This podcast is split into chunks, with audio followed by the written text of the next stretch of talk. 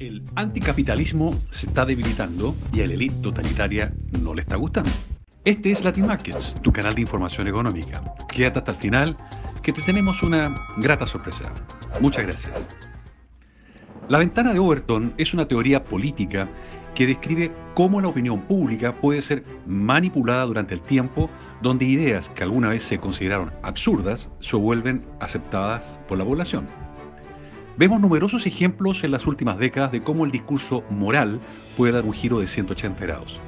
En los años 80 y 90 del siglo XX, las películas convencionales no mostrarían los genitales masculinos en ninguna circunstancia, pero había muchos anuncios de cigarrillos y demasiadas escenas de gente fumando. Hoy, la opinión pública no se escandaliza como en una serie como Game of Thrones, por ejemplo, muestra a un hombre desnudo pero se considera malo ver anuncios de cigarrillos.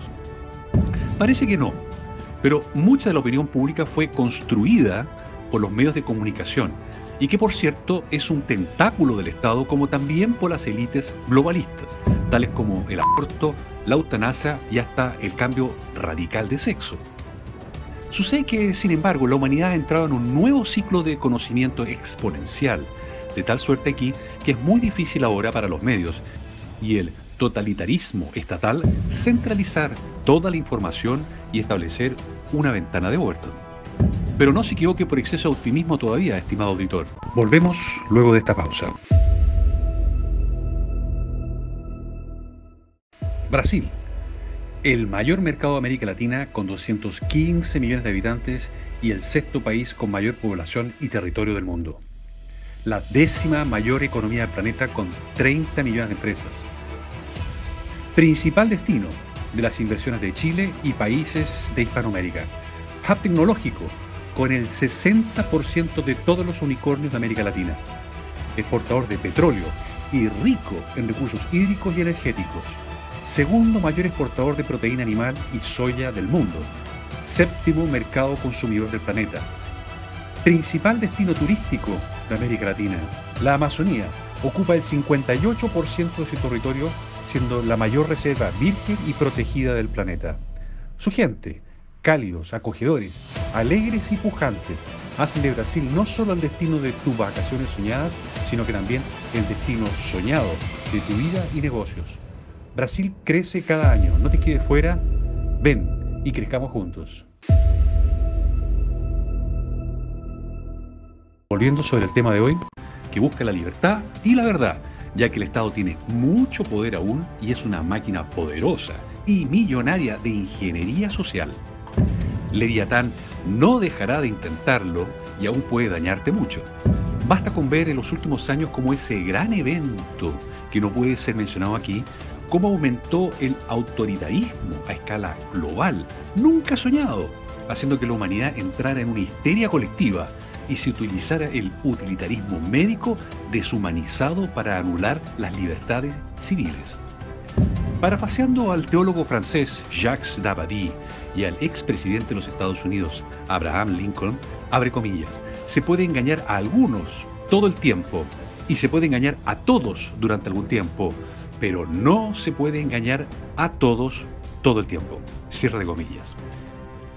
La búsqueda de la verdad permite que los más honestos revisen sus conceptos inducidos por las élites y la actual disponibilidad de información ha sido una herramienta para debilitar el poder de los políticos y gobiernos totalitarios.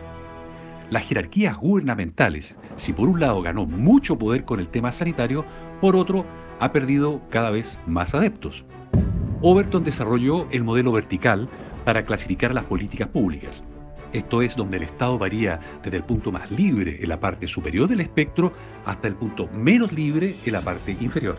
En otras palabras, el eje de Overton trata de medir la intervención del gobierno en la que las políticas aceptables están enmarcadas en una ventana que se puede mover dentro de ese eje, expandiéndose o disminuyendo. Si lo piensas bien, la ventana de Overton puede coincidir con el diagrama de Nolan, un politólogo, político y activista de los Estados Unidos, que ideó una herramienta para conocer la postura política de una persona mediante una prueba, basado en ideales económicos y personales. Podemos concluir que la información centralizada puede estar alineándonos entre elegir para ser más libres o ser más totalitarios. El movimiento natural de ello es que las personas tenderán a volverse más a favor de las libertades personales, porque no lucran del Estado. Por el contrario, son explotadas por él, restringiendo sus libertades y asfixiándolas cada día con más impuestos.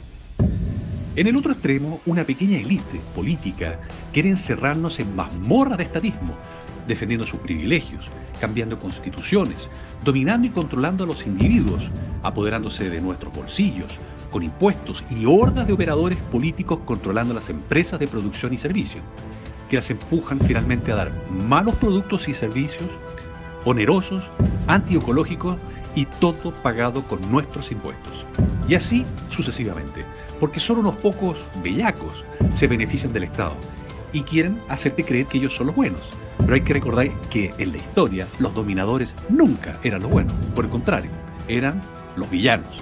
Una búsqueda simple por la web para buscar noticias de protestas contra el capitalismo o el libre mercado te llevan a noticias del año 2010 y 2011, cuando los jóvenes en esa época creían que el gran problema del mundo era el capitalismo o exigir libertades personales. Los jóvenes protestaban contra el desempleo y para la intervención estatal, y culpaban al capitalismo por sus problemas y dejaban exentos de culpa a los políticos. Menos de 10 años después, la ventana del discurso cambió y las protestas apuntan ahora en contra del Estado o el establishment y el autoritarismo, y mientras tanto se ha valorado el emprendimiento y una mentalidad de libertad. Las mayores protestas desde el año 2020 fueron exactamente contra las medidas draconianas y censurables como las antes mencionadas. Hemos visto países desarrollados como Canadá tomar medidas increíbles como la confiscación de bienes y bloqueo de cuentas bancarias personales o el atropellamiento de una anciana por la caballería policial canadiense. Increíble fue ver cómo un país como Nueva Zelanda, considerado uno de los más libres y modernos del mundo, imponiendo uno de los confinamientos domiciliarios más brutales de toda la historia, a la altura de la dictadura china con su población. Hubo ahí, a pesar del sometimiento, algunos valientes que se levantaron contra el leviatán opresor y controlador. ¿Y qué decir de lo sucedido en Australia, Alemania e Inglaterra? Es lo que hemos dicho siempre. El Estado hará lo posible por expandirse y volverse más totalitario a costa de tus libertades y tus bienes. Las fuerzas dominantes del siglo XX fueron el socialismo y el fascismo. El socialismo en forma de un supuesto estado de bienestar, con aumentos irracionales del gasto, asfixiantes y descontrolados impuestos, solo con ello creando más pobreza a costa del aumento de empleos públicos, sumisión a organizaciones internacionales, deconstruyendo y generando una idolatría a la teoría crítica. El fascismo en la modalidad de concentración del poder del Estado, eliminación de la empresa privada, un Estado expropiando los ahorros de las personas, eliminación de medios de comunicación opositores, persecución de las libertades religiosas y eliminación de la potestad de los padres a elegir la educación de sus hijos. Todo por la fuerza, corrupción y totalitarismo. Las personas han comenzado a darse cuenta de esto, algunos en forma intuitiva. Queremos un mundo libre, como parecía ser en los siglos XVIII y XIX el proletariado, antes rotulado por la izquierda como oprimido, es visto hoy por la frustrada élite socialista como pobre de derecha. Esto se debe a que la gente se está dando cuenta de que el mercado y el comercio son la solución, generando empleo, paz e ingresos, desarrollo personal y económico, y que es posible tener movilidad social. Nadie está prometiendo que todos serán ricos, pero es posible, eso sí, mejorar sus condiciones de vida con madurez emocional, esfuerzo, perfeccionamiento de habilidades personales y perseverancia. Con lo anterior, se puede adquirir un nivel de vida mejor que el de sus padres y abuelos. La sociedad no necesita decir que se convirtió en capitalista, simplemente se detuvieron las protestas por el libre mercado y ya no se percibe el anticapitalismo. Los políticos necesitan ahora crear nuevos caos para que los veamos como indispensables. Y en esta guerra ellos usaron todo el arsenal, desde pandemias con reacciones exageradas a alarmismos ambientales, con el objetivo de desviar la atención a otro punto de interés creados por ellos mismos. Lo que ellos llaman conciencia de clase en realidad es una nueva sociedad de castas inamovibles y cupos reservados en los cargos públicos, controlados por élites autoritarias. El hambre de poder y el control del dinero de tu trabajo está por encima de los partidos políticos. Y como recomendación, vota y elige, pero cuidado por quien eliges para guiar los destinos de tu vida y tu país.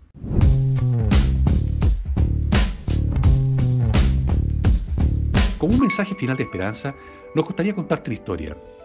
Se dice que en la isla de Koshima, en el año 1958, un grupo de científicos tuvo el privilegio de observar un fenómeno revelador. En este caso se trataba de una colonia de macacos japoneses que tiempo atrás, en una isla de Japón, vivía un mono al que llamaremos Azumaku.